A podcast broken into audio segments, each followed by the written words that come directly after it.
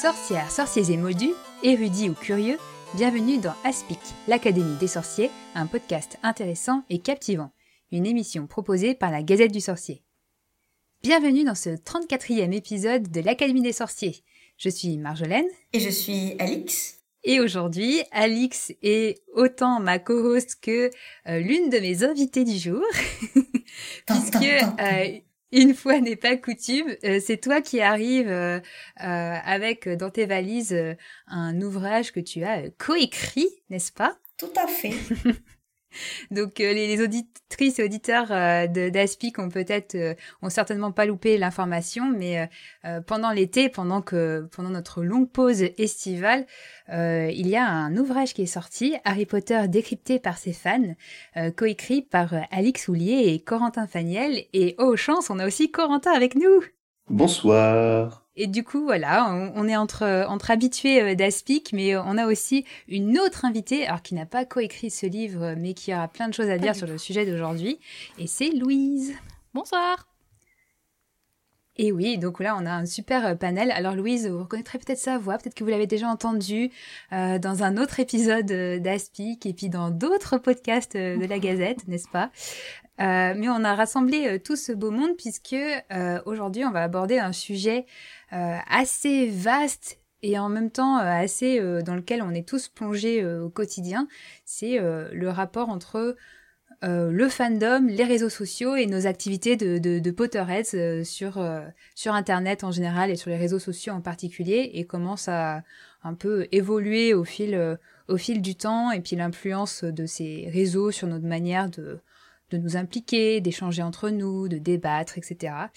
Et euh, pourquoi on aborde ce sujet avec, euh, avec Alix, Corentin et Louise? Bah Déjà, euh, Alix et Corentin, dans votre livre Harry Potter décrypté par ses fans, alors vous abordez plein plein de choses. Hein, vraiment, des... allez voir du coup la, la critique sur la Gazette qui est sortie je pense, ou qui sera sorti au moment où, euh, où euh, sera diffusé cet épisode, euh, pour vous donner un, aperçu de, de, la grande variété des sujets qui sont abordés dans, dans le livre, si vous l'avez pas déjà feuilleté. mais dedans, vous abordez ce sujet, entre autres. Et Louise, tu nous as, tu nous as fait un petit, un petit papier, Harry Potter et le web 2.0. Et, et d'ailleurs, bah, on va commencer peut-être un peu par, par, par toi pour que tu tu peut-être te représentes aux auditeurs sous ta casquette du jour et pourquoi, euh, pourquoi ça t'intéresse ce sujet et pourquoi tu nous as écrit un, un papier avec une belle bibliographie euh, qui a l'air très, euh, très universitaire, tout ça. voilà, alors déjà, je suis Serdaigle, ça explique beaucoup de choses. Et sinon, je... pour aller au plus simple, j'ai fait des études d'information communication. avec un master spécialisé dans le numérique dans lequel euh, j'ai étudié bah, pas mal de choses en lien avec le numérique. Et un de mes sujets euh, euh, de passion personnelle, c'est tout ce qui va être les études sur les fans ou les fan studies. D'ailleurs, mon épisode préféré de Aspic, c'est celui que vous avez fait sur les fans de Harry Potter. et en lisant cet été le, le livre pardon, de Alix et Corentin, j'ai en fait, quand il, décrivait le début du fandom Harry Potter, j'ai vu beaucoup de parallèles avec le début euh, du Web 2.0, ce qu'on appelle le Web 2.0, on expliquera un petit peu après ce que c'est. Et, euh, comme ça ne s'arrêtait pas de me tourner dans la tête, je me suis dit, je vais me mettre sur une, une feuille de papier et sortir, euh, sortir toutes ces idées-là. Voilà. Et on en est arrivé Super. là. Super. Bah, on, compte, on, compte, sur toi pour nous apporter un peu euh, voilà, ces petites euh, références peut-être sur des choses que tu as pu euh, lire ou échanger dans tes études sur, sur ce sujet. Mais du coup, Alix et Corentin, est-ce que, est que vous voulez nous représenter un peu plus en détail ce, que ce que j'en ai fait, ce, ce, ce, livre et puis, et puis la place de, de ce sujet dans, dans, ce livre? Puisque comme j'ai dit, il y a d'autres sujets, il y a plein d'autres sujets qui sont abordés dedans, mais, mais du coup voilà, si vous voulez nous en dire un peu plus et peut-être euh, donner envie aux auditeurs d'aller d'aller lire le reste. Euh, donc Harry Potter décrypté par ses fans, l'idée c'était de rendre hommage au fandom, puisque du coup cette année on fêtait les, les 25 ans de Harry Potter euh, au Royaume-Uni. Et, et donc c'était de montrer un peu en fait tout ce qui s'était fait autour de l'œuvre, parce que c'est vrai que souvent, quand on parle du phénomène Harry Potter, on parle beaucoup des chiffres, voilà, le nombre d'exemplaires vendus, etc.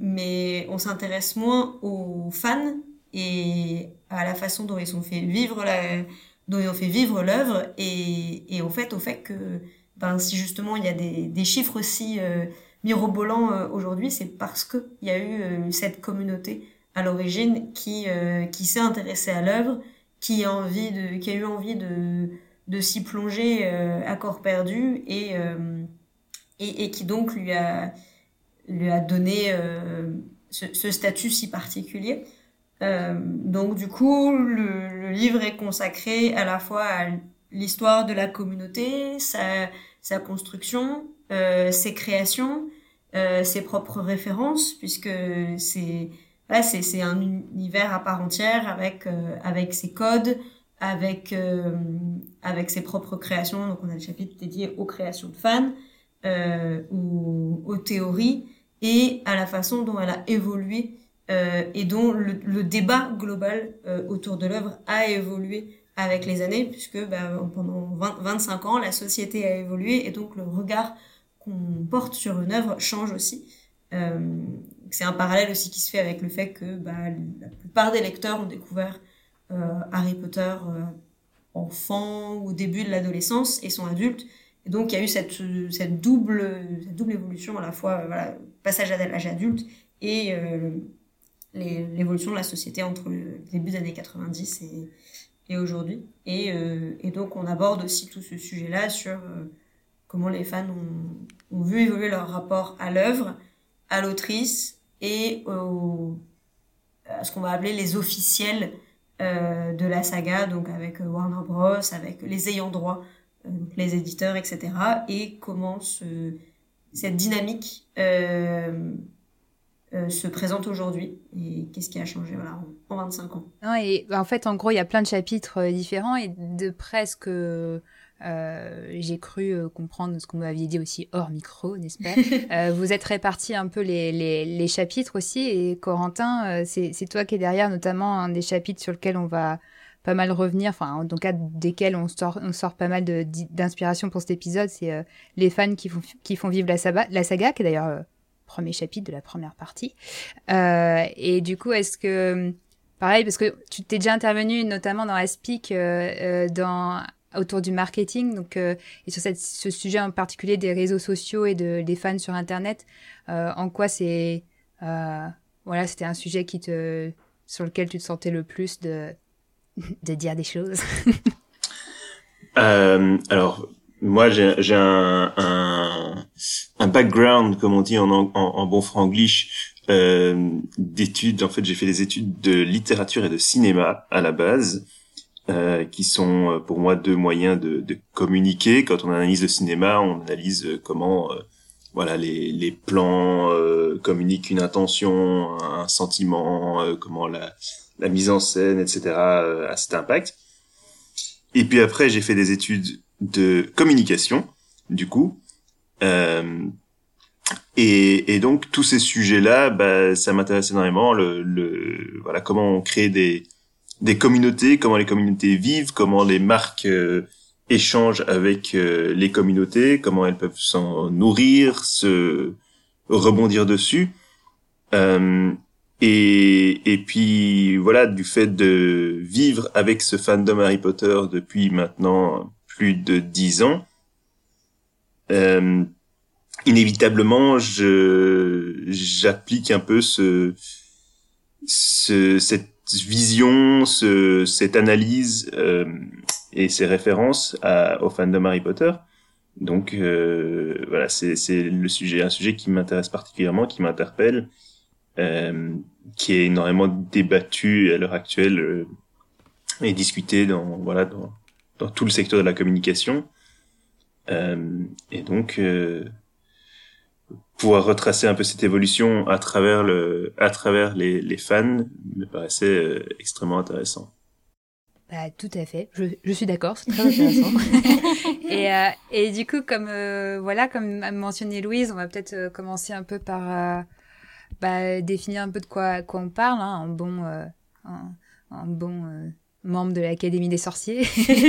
et, et donc, de quoi on parle quand on parle, bah justement, Louis, tu parlais d'Internet 2.0, puis on va parler de réseaux sociaux.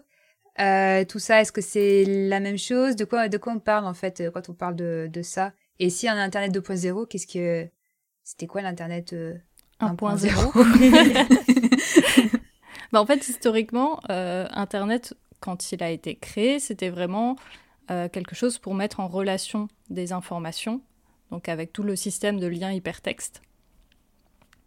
Et, euh, et on s'est dit, c'est génial, c'est super. Euh, il y a eu plein d'investissements là-dedans. Sauf que ces investissements, ils ont été faits euh, par la frénésie de la découverte et pas du tout par, par des réflexions poussées sur les entreprises qui viennent de se lancer, qui sont toutes nouvelles. Donc, du coup, sans surprise, il y a eu un gros crash boursier. Et euh, certains ont pensé que c'était la fin du web, donc ce web 1.0, alors que en, fait, ce n'était pas le cas.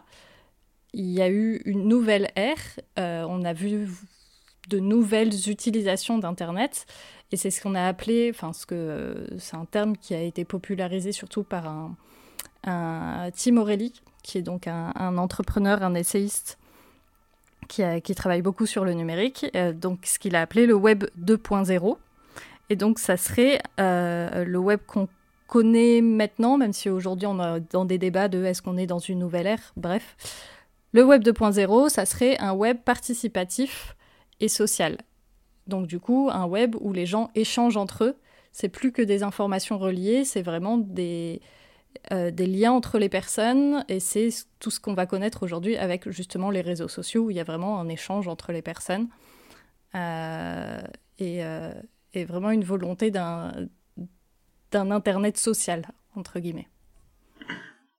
En, notant que euh, même si les, réseaux sociaux sont vraiment le, je le pinacle du Web 2.0, ils commençaient à, à, déjà apparaître avant via d'autres euh, via d'autres formats et c'est ça aussi qui est qui est super intéressant euh, quand on voit les, les sites les premiers sites de fans qui apparaissaient où il n'y avait pas vraiment encore de, il y avait même pas encore vraiment de forum, mais où euh, les gens finalement interagissaient par euh, par mail et où les les webmasters, euh, les les gestionnaires des sites, etc. recevaient les commentaires par mail et après eux-mêmes les mettaient sur le site pour que les autres puissent les lire. Ça, je trouve ça assez euh, assez dingue de se dire que voilà, on vous pouviez pas euh, commenter vous-même, mais par contre, euh, envoyez-moi le commentaire par mail et moi je vais le réécrire pour vous. Quoi. le relais. et c'est ça, je trouve, qui était, qui était hyper intéressant du coup dans, dans, ce, dans ce chapitre où on, se plonge un peu sur les débuts euh, du fandom et puis du coup, bah, sur Internet notamment, principalement, et, et de voir comment ça enfin cette histoire en fait du, du fandom du coup bah ses débuts c'est avant euh, officiellement euh, ce qu'on appelle l'internet 2.0 mais y a, comme tu dis il y a déjà euh, déjà de l'interaction et on a du mal à imaginer pour nous fandom sur le net il y a forcément ce côté participatif et il n'y a pas de enfin il y a déjà ce côté participatif dès les, tout débuts de n'importe quel site de fans que vous mentionnez j'imagine. Oui, parce y avait les, il y avait les listes de diffusion, euh, il y avait, euh, vraiment ce, enfin, je sais pas, qu'est-ce qui serait le plus proche aujourd'hui, enfin, c'est pas vraiment les newsletters, mais je, je sais pas si vraiment euh, équivalent euh, précis, mais, euh, mais oui, il y, enfin, il y avait, il y avait quand même, enfin, tout ce côté, avec, enfin, oui, les, des, des, des commentaires ajoutés, avec, j'avais un exemple en tête, et maintenant, mmh. évidemment, je l'ai oublié. Euh, y a euh, MySpace aussi qui était un peu un, enfin je sais pas, un début de une ébauche de réseau social euh, d'une certaine manière, qui permettait en tout cas de, de partager des créations, euh, notamment de la musique. Et euh, ça a été un, un des gros vecteurs diffuseurs de Wizard Rock pour la communauté Harry Potter. Donc euh, on était déjà, enfin voilà, on n'était pas encore dans le web 2.0, mais il y avait déjà un peu des, des tentatives de, de web social d'une certaine manière, sans, sans peut-être forcément déjà avoir les, les codes de, ce que ça deviendrait plus tard, mais il y avait mm. déjà des tentatives. Après, euh, il a fallu dater un moment où on passait du euh, premier, première version du web au web 2.0. Évidemment, il n'y a pas une date où aujourd'hui, ça y est, à partir d'aujourd'hui, on passe au social. Mais c'est aussi intéressant parce que enfin, le numérique en général, c'est beaucoup, ça a beaucoup puisé dans la philosophie des hippies. Euh, parce que bah, c'est eux euh, en Californie qui ont euh, développé la plupart des outils qu'on utilise aujourd'hui. Et, ils ont une, grosse philosophie de partage et d'échange. Donc, c'est pas très surprenant qu'aujourd'hui, on retrouve cet Internet qui soit, qui soit assez social, qui, qui, prône l'échange entre les personnes. il y a aussi en fait une notion dans le web 2.0, il y a une notion de, simplicité euh, de l'interactivité parce que comme on dit, voilà, il y avait, il y avait des versions un peu avant qui euh, qui bidouillaient, qui, qui bidouillaient euh, dès, dès le début des des années, dès le début des années 2000.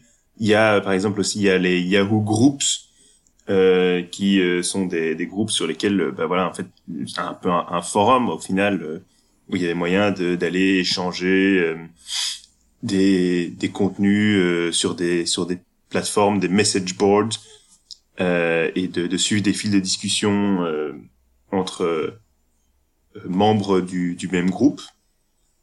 et, et en fait, au final, le, la première mention quand même de Web 2.0, c'est alors selon mon ami très fidèle Wikipédia, c'est utilisé en 2003 par Dale Doherty, euh, cadre de la société O'Reilly Media. Et donc il l'utilise déjà déjà en 2003. On commence à avoir, on a des des, notions de ce de ce web 2.0 et de ce qu'il est ou de ce qu'il va être. Mm. Et ça donne quoi du coup pour le pour le fandom Harry Potter et à quoi ça ressemble sur Internet? C'est c'est parce que on pense forcément au, au forum, euh, est-ce qu'il y a autre chose avant ou est-ce que c'est vraiment ça qui commence à être vraiment le euh, quelque chose qui va rassembler Bon, évidemment, on pense à la Gazette du Sorcier euh, et l'importance qu'a été son forum pour pour son histoire, mais, est-ce que c'est est-ce que c'est ça? Est-ce qu'il y, y, a ce grand âge d'or des, des, forums qui arrive à ce moment-là? Bah Après, ce que disait Panta à l'instant, c'est que c'est aussi le. On passe aussi dans un Internet qui est vachement plus facile à utiliser. Et donc, du coup, on va avoir euh, plein, de, plein de personnes qui ont euh, ce besoin de discuter de quelque chose euh, qui s'est répandu massivement. Donc, on a beaucoup de personnes qui vont avoir ce besoin. Et on va avoir des outils faciles à utiliser pour eux. Du coup, ça va se rencontrer, ça va matcher, quoi. C'est ça, c'est aussi la, notion de démocratisation de l'outil.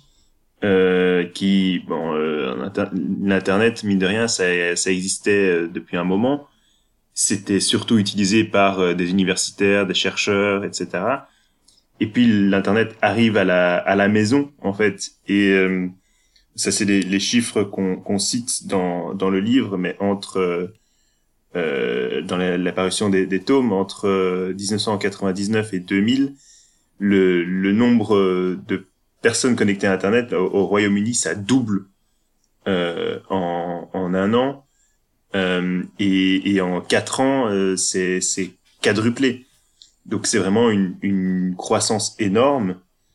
Euh, c'est des des millions de, de personnes qui sont euh, qui sont connectées. Euh, hein, en France, c'est 3,1 millions de foyers connectés à la fin de l'année 2000 contre 1,4 million l'année précédente. Donc, de nouveau, en un an, on a doublé le nombre de personnes connectées à Internet.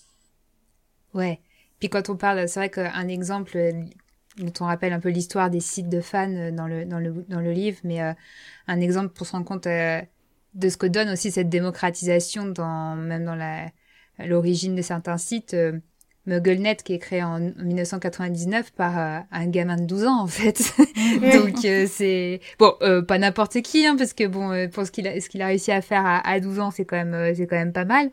Donc Emerson Sparks mais mais ça donne un peu une idée de bah voilà de ces nouveaux outils comment ils peuvent être se réappropriés par bah, des, des, personnes non non professionnelles qui, qui vont pouvoir s'approprier tout ça et créer des, des choses qui vont rassembler les fans, quoi. Mm. Mais euh, et je pense aussi, enfin par rapport à la question que tu posais tout à l'heure sur euh, le fait que les, premiers euh, les premiers sites un peu qui rassemblaient les fans, donc tu, parlais des, forums.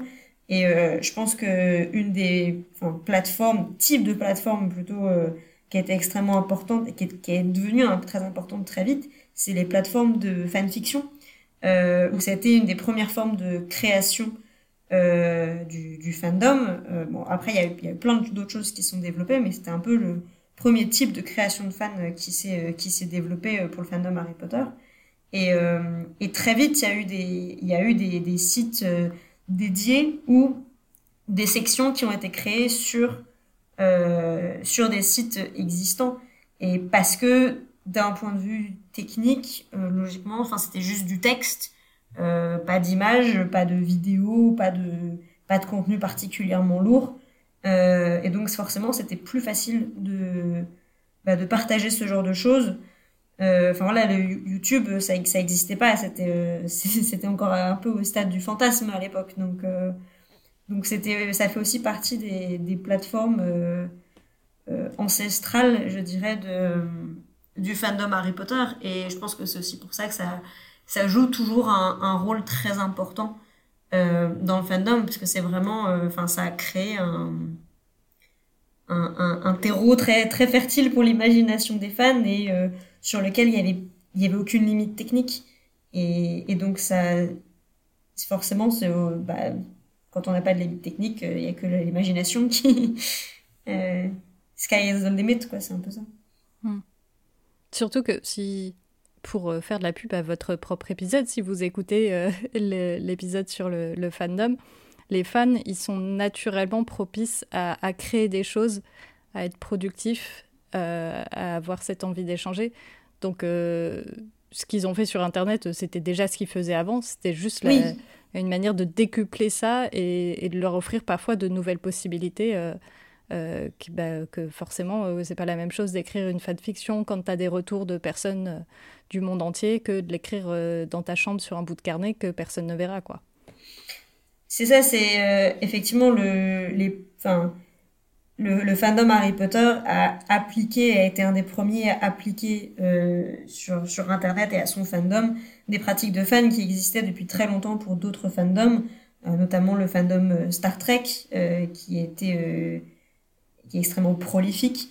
Euh, mais, mais les fanfictions, euh, type de création, les fanarts, euh, c'est quelque chose qui existait euh, dans les fanzines, donc des, des magazines euh, publiés par des fans pour partager, pour partager leur passion. Et, et comme la popularité d'Harry Potter a coïncidé avec le début d'Internet accessible, ben ça s'est fait assez naturellement de dire, ben en fait, ce qu'on faisait avant sur papier, on, le, on le bascule ailleurs. Mais le, le processus créatif était assez similaire et c'est pour ça que ça s'est que ça s'est mis en place aussi facilement. Et avec du coup une génération qui euh, qui a qui bah du coup aura pas forcément connu ces autres euh, types d'interactions euh, via les fanzines, via, via, le papier, etc. Donc qui va s'approprier peut-être plus naturellement entre guillemets ce, cette chose-là puisque bah le enfin c'est vrai qu'on a du mal à on a du mal à imaginer une autre, une autre manière de faire quand on, quand on grandit avec, quoi, forcément. Mais, euh, et probablement que les plus jeunes euh, dans nos éditeurs se disent, mais waouh, ils parlent d'une préhistoire. mais ce qui est, ce qui est intéressant, c'est que, enfin voilà, c'était vrai pour euh, le début, enfin voilà, des années 2000, Internet, le début d'Internet, mais potentiellement, enfin voilà, qu'il y a plein de de technologies qu'aujourd'hui on est incapable d'imaginer et qui deviendront la norme d'ici euh, d'ici quelques années et euh, voilà qu'on est incapable de et on on sera entre guillemets plus vivre sans et, et ça deviendra complètement fou de se dire que euh, on vivait on vivait notre fanatitude sur des sur des forums sur Facebook sur Instagram parce que parce que ça aurait été complètement transformé peut-être dans dans 10 ans dans 15 ans on sait rien et justement avant de, de, de parler de cette première enfin grand tournant avec l'arrivée des, des, réseaux sociaux, des premiers réseaux sociaux. Euh, je voulais, c'est une question qui m'est venue là en, parlant, nous, nous dater nous-mêmes un peu, euh, un petit tour de table de vous, vos premières euh, interactions avec le fandom sur Internet. Est-ce que, est-ce que, vous avez des souvenirs pour, vu que maintenant, bah voilà, on fait, partie des anciens, c'est un témoignage historique maintenant. comment, comment, quelles, étaient vos premières, on va dire, un, pas forcément implication, mais déjà interaction de, fans sur Internet, vos pratiques euh, sur Internet en tant que fan? Corentin, peut-être? Alors, moi, la, première... Euh, en fait, ma première interaction vraiment avec le fandom dont j'ai un souvenir, c'est euh, sur le forum de la, la, Gazette. En fait, c'est comme ça que je considère que je suis vraiment entré dans le fandom. Euh, et c'était juste avant la sortie du tome 7, donc c'était en, ça devait être euh, ouais, au printemps 2007. Et euh, parce que ça faisait des mois que je lisais les théories de fans, euh, notamment la TLF, et qu'à un moment je me suis dit bon, c'est bon, je me suis farci 150 pages de théories là, et j'ai l'impression que il y a des trucs que les gens disent pas et et ces personnes-là qui, qui passent à côté de, de ces points et de ces points-là. Et donc c'est à ce moment-là que je me suis inscrit euh, sur le forum de la Gazette. Mais donc tu lisais déjà des choses sur Internet avant de t'inscrire sur le forum euh, bah, j'ai dû lire euh, deux trois trucs, mais effectivement, je lisais, bah, je lisais sur sur le, je lisais sur le forum de la Gazette les théories et les échanges. Après, j'ai pas le souvenir que ce soit des années avant. donc, je pense que je pense que c'est vraiment vers 2007 que je me suis tourner vers euh, le fandom en ligne. Très bien. Euh, Louise?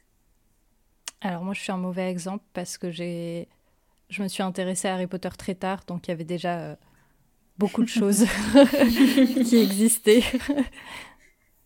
mais, mais je sais que. Mais ton premier réflexe, ton premier réflexe, ça a été d'aller voir quoi, du coup euh, bah, Moi, c'était à l'époque de Facebook, donc c'était euh, traîner sur les réseaux sociaux et c'est comme ça que j'ai découvert la Gazette euh, via les articles postés sur, sur Facebook. Mais je sais que j'avais déjà des pratiques depuis longtemps de, sur des forums, d'échanger avec des gens. Moi, c'était pas vraiment des pratiques de fans, c'était plus des pratiques sociales, d'échange sur des sujets qui n'ont rien à voir avec euh, le, forum, mais c'est pas grave. Et alors du coup, moi, j'ai découvert Harry Potter euh, tournant de l'année 2000 à peu près. Euh, donc ça coïncidait avec la sortie du quatrième tome. Et du coup, ma première, mon premier réflexe euh, quand j'avais un ordinateur accessible et que j'avais le droit de l'utiliser parce qu'on avait des minutes internet qu'on pouvait utiliser, ah euh, ça rappellera des souvenirs à quelqu'un.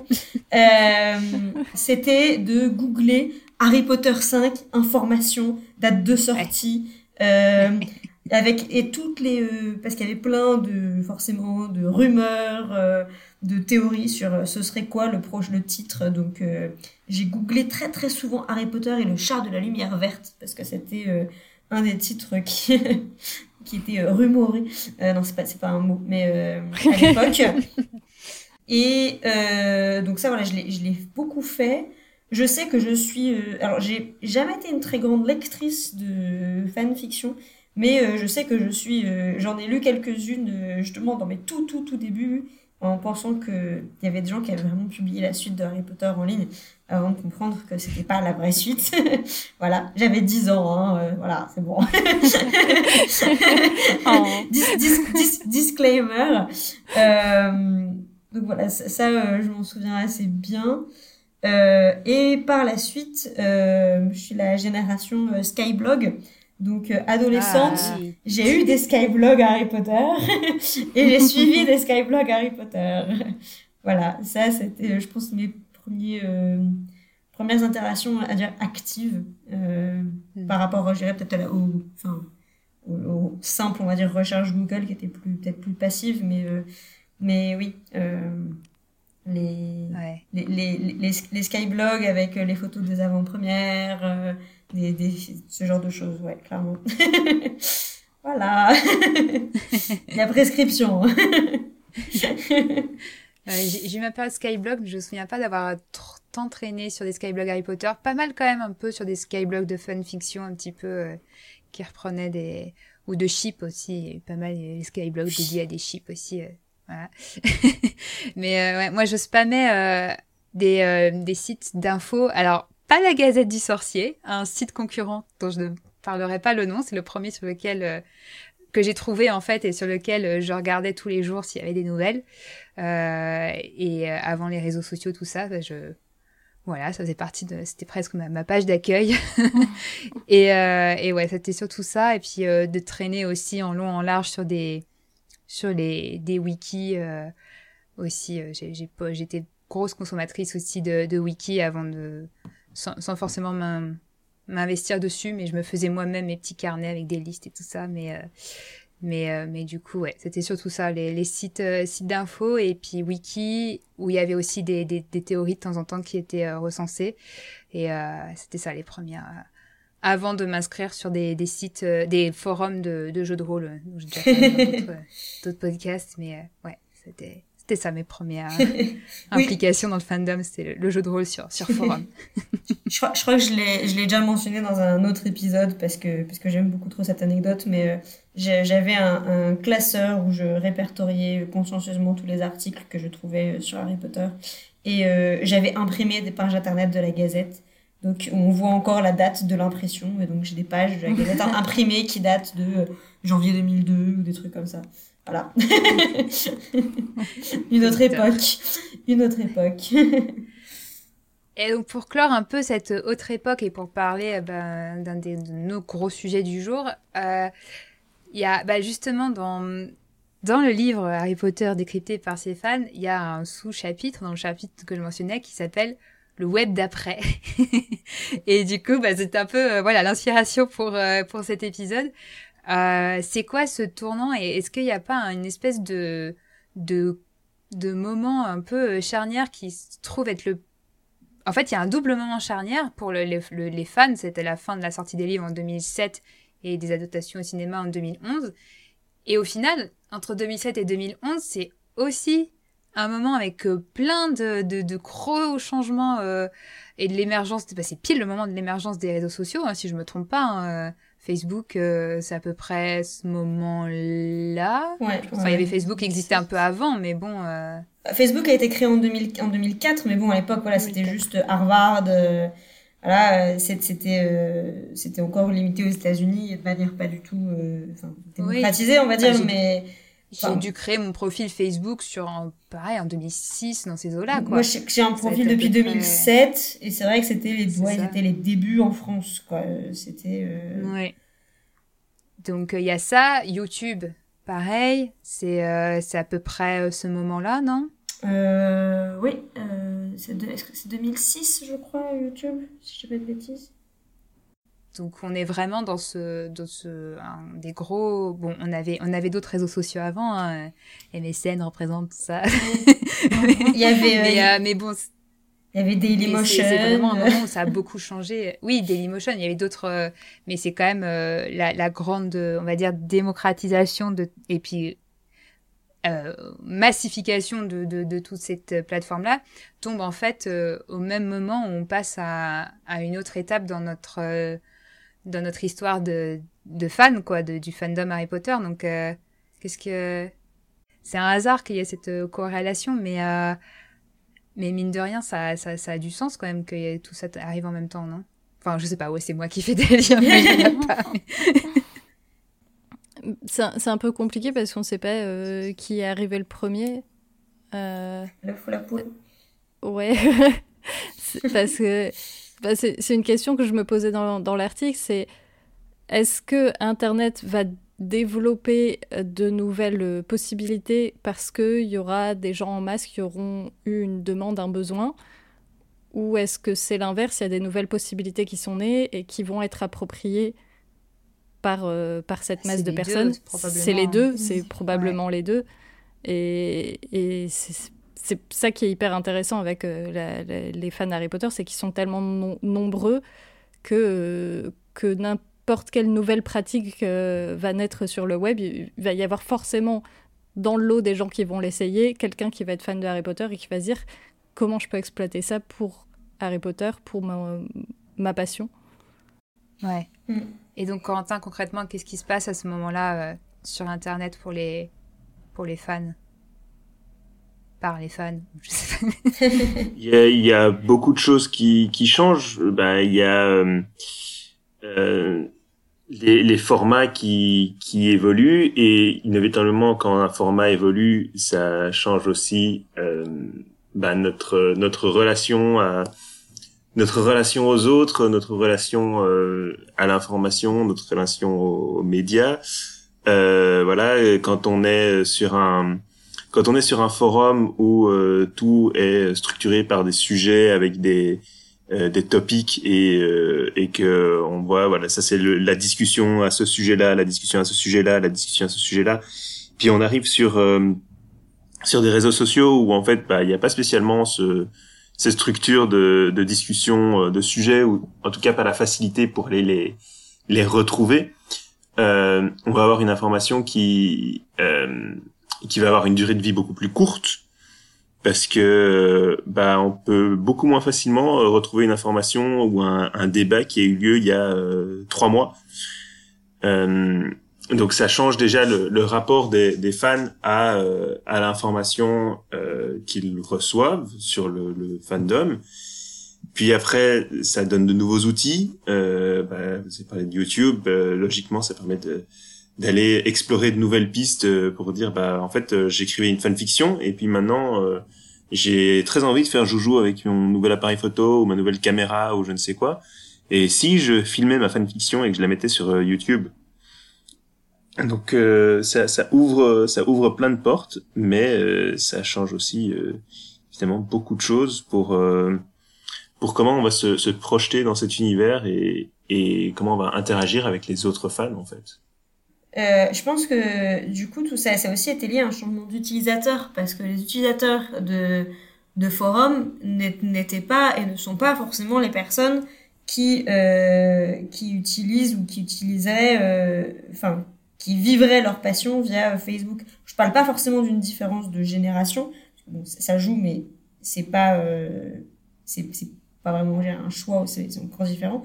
Mais je pense que un forum, euh, il fallait il fallait y aller, il fallait il fallait savoir que ça existait, il fallait quelque part faire un effort d'une certaine manière pour se renseigner, aller participer à des discussions, etc. Euh, ce qui est très différent, je trouve, par rapport à euh, aux réseaux sociaux de manière générale, euh, voilà, Facebook, Twitter, etc., c'est que c'est pas c'est pas une plateforme qui à l'origine est dédiée à, un fandom particulier ou à une activité très spécifique. Les gens sont sur Facebook pour plein de raisons et il va se trouver qu'il y a des personnes qui vont développer un contenu accessible publiquement sur cette plateforme. Et donc, euh, l'algorithme Facebook a énormément évolué euh, depuis, euh, depuis sa création, mais des, mm, des pages qui étaient créées ou likées ou partagées par certains de vos contacts sur Facebook, bah, même si vous, vous connaissiez pas forcément très bien les, les, blagues du fandom Harry Potter ou quoi, bah, il y avait des chances que Facebook vous le montre parce que c'est quelque chose avec lequel votre ami avait interagi. Et donc, je pense que ça a aussi permis de populariser un certain nombre de débats, un certain nombre de, euh, de créations de fans à un public qui n'en avait pas connaissance avant parce que c'était pas un, parce que c'était un, un support qui était beaucoup plus, euh, beaucoup plus niche euh, et qui était euh, spécialisé. Et là, on, passe euh, à un support spécialisé, à un support généraliste qui propose un contenu spécialisé. Et, je pense que ça a potentiellement favorisé aussi peut-être l'apparition de, fans. Alors, enfin, je, dis ça sans aucun euh, jugement de valeur dans l'appellation, mais de fans plus peut-être casual, euh, ou voilà, qui vont euh, aimer voir euh, des mèmes, euh, des, choses comme ça sur, sur leur saga préférée, que ce soit Harry Potter ou autre chose, mais qui pour autant ne seraient pas forcément aller chercher l'information eux-mêmes ailleurs si elle n'était pas diffusée sur un un réseau social auquel ils se connectent de toute façon tous les jours. Et, je pense que ça, ça a pas mal bougé aussi, fait bouger les lignes en termes de pratique du fandom et en termes d'utilisateurs et de, de contributeurs au, fandom de manière générale. Ce qui est intéressant aussi, c'est que comme Internet était vachement plus euh, démocratisé, vachement plus facile d'accès, il y a eu beaucoup de gens très jeunes qui, se sont, qui sont allés sur Internet. Les communautés en ligne, ça existe depuis super longtemps. Euh, je vous conseille de lire le livre de Howard Rheingold sur les communautés en ligne. Il l'a écrit en 1995. C'est encore un livre qui fait référence quand on étudie les communautés en ligne parce que, bah, en fait, euh, elles ont toujours les mêmes schémas, les, les, mêmes, euh, les mêmes pratiques, sauf que bah, à l'époque, c'était des adultes. Aujourd'hui, on a des gens vachement jeunes qui, euh, qui utilisent euh, Internet. Et du coup, ça va avoir un avantage ou un inconvénient, je ne sais pas, de voir des gens aussi un peu naïfs qui vont faire des choses, pas échanger des, avoir des échanges que peut-être un adulte se serait dit non là je vais pas parler de ça avec un inconnu c'est c'est une nouvelle, manière d'approcher les choses. Et puis c'est aussi, euh, Corentin disait tout à l'heure, euh, une manière d'expérimenter aussi que les personnes jeunes vont avoir encore plus quand elles vont découvrir, bah tiens, euh, est-ce que je peux filmer la fanfiction que j'écris parce parce que YouTube m'offre cette possibilité-là? Euh, je sais que moi, je pense souvent quand je. Parce qu'aujourd'hui, je, travaille euh, entre autres dans la communication. Quand je fais des affiches euh, pour promouvoir un événement, je me dis toujours ah, j'ai commencé sur photofiltre en faisant des photomontages de Emma Watson. Aujourd'hui, je suis en train de faire des affiches qui vont être mises dans toute la ville où je travaille.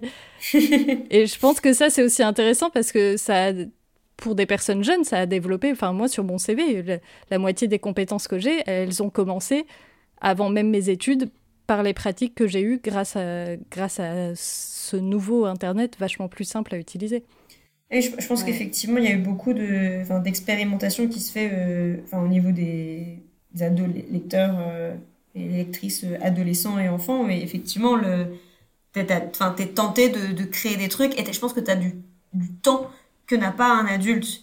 Euh, et donc, euh, ça va te permettre de aussi d'expérimenter beaucoup beaucoup plus. Et je pense qu'il y a, enfin, de rien, voilà, le, le, le facteur temps euh, joue et, et ça permet effectivement, enfin, comme tu dis, de développer des, des trucs parce que et peut-être qu'aussi il y a, y a un, je sais pas, enfin, on va peut-être un peu plus dans la psychologie, mais euh, peut-être que en tant que enfin adolescent ou enfant tu te dis pas oh c'est impossible je vais je vais jamais y arriver ça va me prendre trois plombes ben non, en fait, tu as envie de le faire, donc il euh, y a plus de chances que tu tu te dises pas forcément euh, c'est impossible, euh, c'est impossible de faire ça. Je connais déjà les limites de cet outil ou de ou, de mes propres capacités parce que j'ai déjà justement été peut-être formée à ça ou pas. Mm. Ben non, quand t'es quand es ado, tu te poses beaucoup moins, je pense, cette question-là. effectivement, si tu as envie de faire un, un, montage avec 40 photos et qu'on te dit que la limite c'est 20, bah, tu, tu dis bah, je vais tenter quand même parce que j'ai envie d'avoir mes 40 photos. Mais c'est vrai que dans le dans le livre, quand on parle du web d'après, on parle, enfin voilà, on parle aussi du web d'après la saga, où euh, justement les contenus officiels sont moins nombreux, et donc il y a aussi cette envie de de prolonger l'aventure en créant son propre contenu. Euh, en, en, en, comblant en fait ce, ce vide euh, que laisse euh, la fin de la fin de la saga Harry Potter tant au, cinéma que, que, littéraire. Et donc euh, on, on, retourne on, on trouve aussi ces, ce redoublement de ce changement et ce basculement non seulement dans les formes que peuvent prendre le euh, le contenu, mais aussi dans le contenu lui-même, parce qu'on va plus parler des livres particulièrement, ou alors on va en parler différemment, on en parle a posteriori, on n'essaye plus de faire des prédictions, mais on va vraiment essayer, on va vraiment aller se dire, bah, je vais créer mon, mon propre, ma propre suite, quoi, ma, ou, combler ce petit trou euh, dans la narration. Ouais, du coup, il y a ce, ce relais qui, qui arrive euh, à point nommé dans un, un, un environnement euh, internet, tel que vous le disiez, les filles, que qui, permet, qui, démocratise tous ces outils qui vont permettre, qui vont faire que ça va être le parfait terrain de jeu pour, pour justement prolonger, prolonger l'univers, se le réapproprier de manière différente et, renouveler aussi la manière dont on va s'investir en tant que fan euh, sur, euh, sur Internet. Donc c'est justement, alors vous avez déjà évoqué plein plein de choses, mais je voulais revenir euh, un peu plus peut-être précisément sur les différentes ces choses sur lesquelles on est passé peut-être un peu vite sur les différents usages qu'on peut avoir en tant que fandom d'Internet et du coup les évolutions de ces usages en lien avec ces évolutions de plateforme, de voir un peu comment à la fois chaque plateforme a, amené des nouvelles euh, possibilités, des nouvelles contraintes et euh, voilà. Et donc, euh, bah, euh, Corentin, tu l'as mentionné, mais au début, mais la manière de se tenir au courant de l'actualité, puis en plus bah, forcément, ça nous tient un peu à cœur à la Gazette, et de comment qu'est-ce que qu'est-ce que ça change cette, cette arrivée notamment de, bah, de réseaux sociaux comme Twitter dans ou autres hein, ou d'autres d'autres plateformes dans la manière de, de suivre, euh, euh, d'utiliser Internet pour suivre l'actualité de notre univers euh, de prédilection. Et, et, voilà, je sais pas si vous voulez revenir là-dessus, même si on a un, super sujet. Enfin, on peut vous renvoyer aussi à notre épisode sur les médias. ça peut être intéressant pour parler, pour développer ce sujet-là. Donc, on ne veut pas rentrer autant dans le détail que dans, ce, dans cet épisode-là, mais plus peut-être de manière pratique. Qu'est-ce que ça, qu'est-ce que ça change quoi dans, dans ce rapport à la plateforme et, et à Internet en général? Gros sujet. euh, oui, c'est une vaste question. Mais, hum, comme, comme je disais, bah, ça, change. Il euh, y, a, y, a, quand même les, les, gros changements du point de vue justement de, de la l'éphémérité de l'information. Ça, c'est une chose. Euh, et après, on a aussi une perte euh, de l'anonymat parfois euh, des des rédacteurs, je veux dire des, des transmetteurs d'informations. Euh, donc au début, ben voilà, on a ces on a ces sites avec certes des personnes derrière qui parfois les incarnent, mais aussi parfois des des, des équipes parce que il y a beaucoup d'informations et et ils veulent euh, et, les sites essayent de, de, couvrir plein de plein de sujets. Et moi, voilà, enfin une, une, anecdote que j'aime beaucoup, c'est quand même un des, des tout premiers sites euh, euh, dit Unofficial Harry Potter Fan Club, qui euh, au tout début, enfin dans les années euh, vraiment fin fin des années 90, début de l'année 2000, proposait une une répartition et euh, c'était juste, euh, il y avait une personne qui gérait le site et euh, elle a dû arrêter la, la, répartition parce que les gens en fait lui envoyaient des mails pour être répartis et qu'elle avait des, des, des, milliers et des milliers de, de demandes et qu'elle pouvait juste plus faire face. Donc les, les sites développent des équipes, donc ça devient des, des projets de groupe. Les forums, c'est aussi des discussions de groupe mais en même temps on voit émerger euh, voilà des, des individus qui sont un peu plus, euh, dire, euh, reconnaissables et reconnus que d'autres. Et puis quand quand on bascule sur euh, des réseaux vraiment, des vraiment réseaux sociaux personnels où ben on mélange un peu la, la vie personnelle et puis ces ces idées d'information et de partage de passion, etc.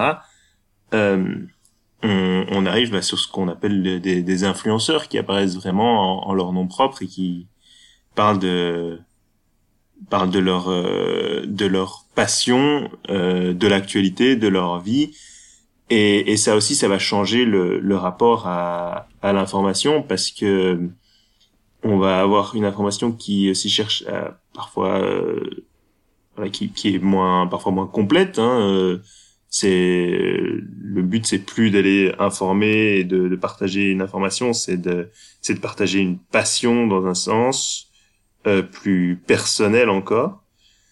Euh, et au contraire, on va aussi avoir des, des sites de, de, fans et on voit le même phénomène avec des, des médias qui vont qui vont se réinventer et devoir euh, euh faire évoluer leur approche de l'information aussi. Ouais, c'est vrai que je comptais en parler plus tard des, des, influenceurs, mais on peut peut-être en, en parler euh, tout de suite, puisque c'est quand même un des, grands changements. Et en fait, au final, ces figures de l'influenceur, il est elle est présente dans tous les différents usages dont on va parler, donc euh, euh, parce que ça peut être dans le partage de, d'informations, d'actualités, mais aussi dans les dans les, les analyses, dans les débats, dans les créations. Euh, ça peut être dans plein de choses différentes que, que peuvent être présents ces ces figures, comme tu dis, qui sortent de l'anonymat et et qui créent presque des leur propre communauté. Du coup, enfin, c'est ça le principe de l'influenceur. De toute façon, c'est qu'il y a ça ceux qui les suivent. Mm. et, euh, et, donc, euh, d'avoir des, des j'allais dire des micro-fandoms à l'intérieur du fandom, mais oui, du, du coup, des, euh, cette, euh, euh, mais après qui sont poreux parce que poreuses parce qu'on peut très bien suivre tel youtubeur ou tel créateur de contenu et un autre et être en, en engagé dans une autre euh, sous-communauté de ce grand fandom Harry Potter. Euh, ça, c'est pas, on n'est pas euh, enfermé dans une micro-communauté, mais il y a quand même cet, cet aspect-là, non, de de retrouver de, de, de l'entre-soi autour des personnes qu'on suit, non C'est un peu ça. On est tellement, il y a tellement de monde qu'au final, on se retrouve entre soi quand on se rassemble autour de de bah, de créateurs de contenu, peut-être. En fait, ce qui est intéressant aussi, c'est que voilà, quand tu, quand là tu parles vraiment de micro communautés ou de, de sous communautés je veux dire enfin qui sont qui sont poreuses mais qui euh, qui se se divisent euh, et euh, oui il y a, y a, le côté influenceur je veux dire dans le dans les sources de euh, d'informations et de de contenu. Euh, et par exemple on, on parle rarement tu vois par exemple des, des star kids comme des influenceurs à la base parce que c'est vraiment un, là, des, des, célébrités qui vont euh, voilà ils créent une, une euh, ils créent euh, une comédie musicale extrêmement appréciée et et, et ils ont ils développent une espèce de, de fandom de leur propre côté on a Harry and the Potters qui crée voilà le, le, Wizard Rock et et qui aussi développe une communauté de, de leur côté donc ce qui est intéressant, c'est que l'influence peut prendre vraiment des formats très très différents. Et, et il faut s'en souvenir aussi parce que quand on parle euh, aujourd'hui d'influenceurs, bah souvent on pense euh, une personne qui, qui partage juste sa vie, sa passion sur euh, sur Instagram, sur Facebook, sur sur Twitter, sur sur YouTube. Euh, mais là, on a vraiment des influenceurs de de toutes sortes euh, et des des communautés qui euh, qui naissent euh, vraiment partout autour de plein de de sous-divisions du fandom, on va dire. C'est vrai qu'on pourrait parler plus généralement de créateurs de contenu au sens large. Euh, les influenceurs en font partie, mais c'est ouais. Mais... Je sais pas comment. C'est plus difficile à, à définir effectivement. Mm. Après, j'ai l'impression que le, enfin l'idée de voilà d'univers, enfin de, de pseudo fandom, de, enfin pas de pseudo fandom de de micro fandom euh, de sous de, voilà de sous niveau de fandom euh, c'est enfin c'est pas forcément lié à une personne mais aussi le, enfin au fait que bah, le fandom est tellement euh, justement enfin est tellement diversifié en matière de création que euh, bah, il y a des gens qui vont être super fans de roleplay et ils vont être à fond dans le roleplay mais par contre les fanfics enfin les fanfictions ou le Wizard Rock ça ne les intéresse pas du tout. Et au contraire, il y en a qui vont être euh, à fond sur euh, du fan art ou autre chose et, euh, et qui vont pas être intéressés du tout par un autre aspect du fandom. Et, en soi, c'est, enfin, il n'y a pas de, y pas de bons, de mauvais fans. C'est, c'est plus, enfin, c'est, c'est vraiment, enfin, et, et c'est pas une question d'influence, mais aussi une question que, bah, logiquement, enfin, plus il y a de, de choses diverses qui sont créées, plus on va avoir tendance à avoir des affinités avec euh, l'une ou l'autre des créations. Et, euh, et donc, il y a des sous-communautés euh, qui, vont se, qui vont se créer un peu naturellement. J'avais, j'avais étudié ça, j'avais fait un mémoire de recherche sur les sous-groupes Facebook de fans d'un podcast. Et en fait, ce qu'on remarque, et qui est exactement le cas aussi pour Harry Potter, c'est qu'au bout d'un moment, au départ, les gens se regroupent euh, dans un espace pour discuter entre eux parce qu'ils n'ont pas forcément ça euh, dans leur quotidien. Si t'es fan de Harry Potter au fin fond de la Creuse, peut-être que ton voisin non et du coup t'as personne avec qui parler de Harry Potter. Donc c'est génial, tu vas trouver un groupe Facebook où il y aura 100 personnes qui parlent de Harry Potter. Sauf qu'au bout d'un moment, bah, Harry Potter, c'est tellement populaire, Internet, ça prend tellement d'ampleur que ton groupe Facebook, tu vas te retrouver avec 5000 personnes dessus. Tu n'arriveras plus du tout à avoir des conversations de la même nature. Euh, ça amènera souvent des situations euh, euh, de tension, parce que bah, plus il y a de monde, plus il y a ce genre de situation qui arrive malheureusement. Et du coup, pour essayer de retrouver cette bonne ambiance que tu avais quand il y avait peu de monde, bah, tu vas créer ces micro-communautés du coup, soit en t'attachant effectivement à, euh, une forme du fandom très précise, euh, soit en t'attachant à une personne qui fait de la création de contenu, et, du coup, pour essayer de retrouver aussi ce, une manière d'échanger qui soit humainement gérable. ouais, c'est vrai que ça, on constate énormément. Enfin, moi, je l'ai constaté, ça va dans d'autres podcasts où je suis, où pareil, c'est créé des micro-groupes à l'intérieur euh, qui se retrouvent, euh, voilà, on crée euh, un groupe d'amis plus intime, on va dire, qui se rencontrent grâce à cette communauté, mais où du coup c'est en recréant une plus petite unité à, je sais pas, une dizaine de personnes qu'on retrouve une autre, une autre forme d'échange qui dépasse, du coup, qui, finit par dépasser aussi après le, le, centre d'intérêt commun, quoi. Mais euh, ça, je pense que ça arrive souvent. Ça, ce, que, ce que je trouve qui est intéressant, c'est qu'on voit, euh, enfin, et c'est, c'est pas nouveau, mais euh, que ce soit sur des serveurs Discord, à l'époque sur des, des forums consacrés à un sujet précis, il y a quasiment toujours un, un, sujet, une rubrique, quelque chose hors sujet, justement, et où les gens ils vont parler de leur vie, ils vont montrer des photos de leurs animaux de compagnie, euh, ils vont se raconter euh, ce qu'ils ont mangé le midi ou des trucs comme ça. Et euh, on le voit beaucoup sur le Discord externe de la Gazette du Sorcier. et, et, et, et, je pense que, enfin, il y, a, parce que c'est peut-être très humain aussi, tout simplement. De, enfin, en fait, t'as as juste envie de, bah, t'es à l'aise avec certaines personnes et du coup, t'as envie de partager plus que juste le que juste le sujet à la base qui t'a qui t'a rassemblé et et je pense que c'est ce qui se passe aussi euh, dans plein de rencontres qu'on va faire euh, IRL. C'est euh, si tu rencontres quelqu'un dans un club d'escalade et tu t'entends super bien avec lui et voilà, bah, a un moment tu vas parler aussi d'autre chose que de l'escalade et tu vas peut-être te voir pour faire autre chose que de l'escalade. Et, et du coup, ça, mais c'est vrai que ça crée, comme tu disais, Louise, potentiellement des tensions entre ceux qui ne vont pas vouloir, de, il faut pas faire de hors sujet et puis il faut il faut pas on, on parle pas de ça et puis du coup ça c'est des sujets qu'il faut éviter et du coup qui mène effectivement à la création de, de sous-communautés ou de, de sous-groupes ou de pour euh, et c'est toujours un peu une, quête perpétuelle de euh, mmh. retrouver un truc qu'on avait avant